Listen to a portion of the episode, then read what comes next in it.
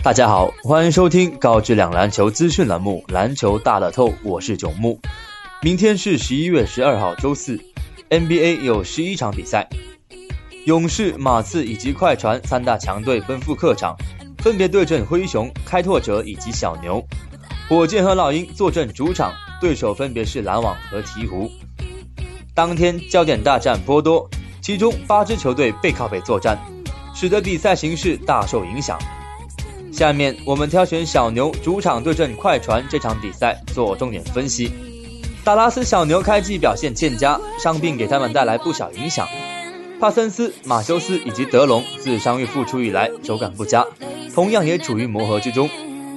另外，詹金斯以及麦基依旧处于伤病当中，板凳状态同样也不太稳定。近期球队又经历背靠背作战，的确产生很大压力。小牛继上一场在主场击败鹈鹕之后，今天两队在新奥尔良再次相遇。上半场比赛。小牛命中率非常糟糕，随后反扑无果，最终以一百零五比一百二十输给鹈鹕，帮助对手取得赛季首胜。而做客的快船上一场击败灰熊，终止两连败。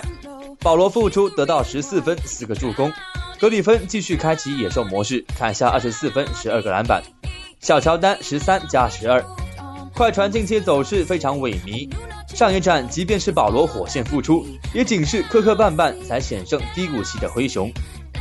快船目前以五胜二负的战绩排名西部第三，两队本季已经交手过一次，快船在主场以十六分优势大胜。小乔丹将在夏季转会闹剧之后首回达拉斯，迎接他的必定是无数嘘声。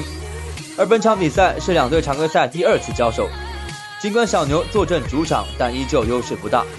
球队最近表现低迷，缺少化学反应。德隆、马修斯以及帕森斯表现令人失望。如今诺天王年迈高龄，早已不从当年。况且此役是背靠背作战，面对快船，从各方面来讲都有所欠缺。而快船实力毋庸置疑，保罗复出，球队进攻端恢复自然，加之雷迪克以及史蒂芬森能力强悍，内线更是不用多说。格里芬最近手感火爆，小乔丹面对库班嘲讽，更可能怒气爆发。竞彩开出快船做客让出六点五分，初步可以看好。